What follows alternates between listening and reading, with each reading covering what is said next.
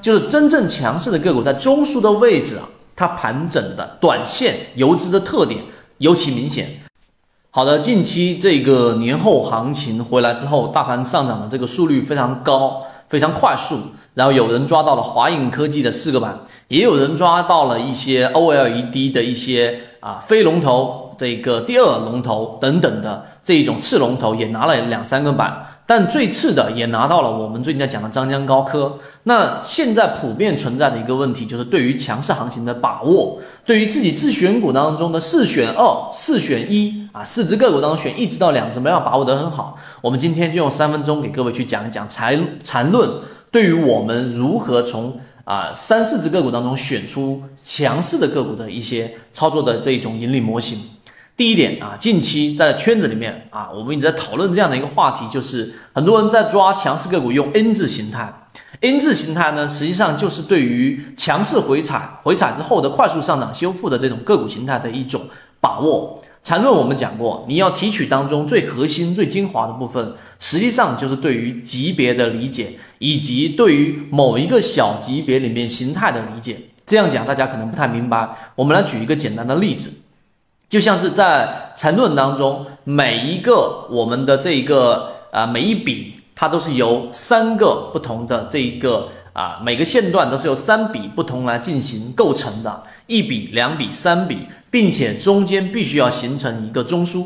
例如说，你三十分钟的这一种级别的一个中枢，它可能就必须得在小次次级别、小级别十五分钟级别，就要必须形成一笔、两笔、三笔的这一种线段中间形成的这一个中枢来进行叠加，才会形成一个我们说大级别的中枢。那这一个地方就有区别了，什么意思呢？因为资金它永远不可能说一蹴而就，一进去就拉升。这样的成本会非常高。那么有一些，例如说游资的资金，或者说更长线一些的资金，它潜伏的周期就会比较长，也就是它建仓拿筹码的这一个时间周期就会比较长。如果你单纯的只从日线级别来看，你非常非常容易会把这样的牛股给忽略掉。那么你就得怎么去看呢？啊，如果你是做短线的，你就得从六十分钟跟三十分钟，我们来说，当它形成了一个我们说的这一个中枢啊，这个中枢是由我们的三个不同的线段，这三个线段形成的中间必须要一定要有一个叠加，必须要有一个叠加，并且呢，在缠论大家要比较熟悉，这一笔当中不能有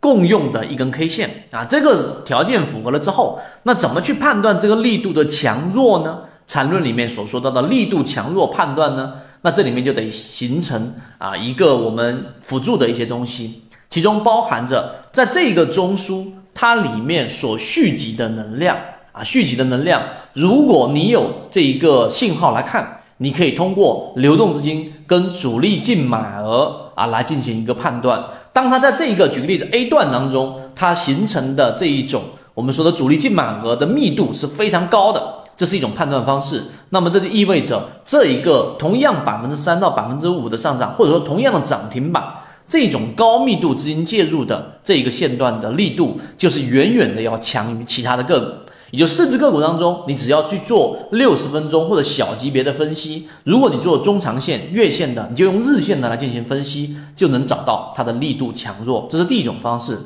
第二种方式就是我们所说的它形成的快慢结束的快慢。什么意思呢？就是真正强势的个股在中枢的位置啊，它盘整的短线游资的特点尤其明显，它的形成时间不会太长，因为它的资金是有成本的，它必须要在短期内收集筹码，所以在形成这一个次级别中枢的时候，它这一个周期会很短。会很短，用 MACD 用 KDJ 也是类似的。一般我不建议用 KDJ，用 MACD 来去计算，在这一个小级别中枢里面形成面积除以时间，也就是它的这个速率比较大的这种个股，它整体的形态啊，它在日线级别和大级别是反映不出来的，但在小级别就能反映出来。所以今天我们就拿了非常小的一个模块来给各位去拆分，让大家知道缠论当中里面的精华，就是要让你从四只、五只，从一部分小的个股当中优中选优，从小级别和形成这一个我们所说这个级别中枢的这一个每一笔的叠加位置的力度来判断。希望今天我们的三分钟对你来说有所帮助。后面我还会把缠论的实战和操作的一些细节不断的去有完整版的视频。如果想要去学习的话，就可以找到我们圈子。今天讲那么多，好，各位再见。如果你想进一步完善自己的交易框架和模型的话，可以在先锋船长公众平台进一步系统进化。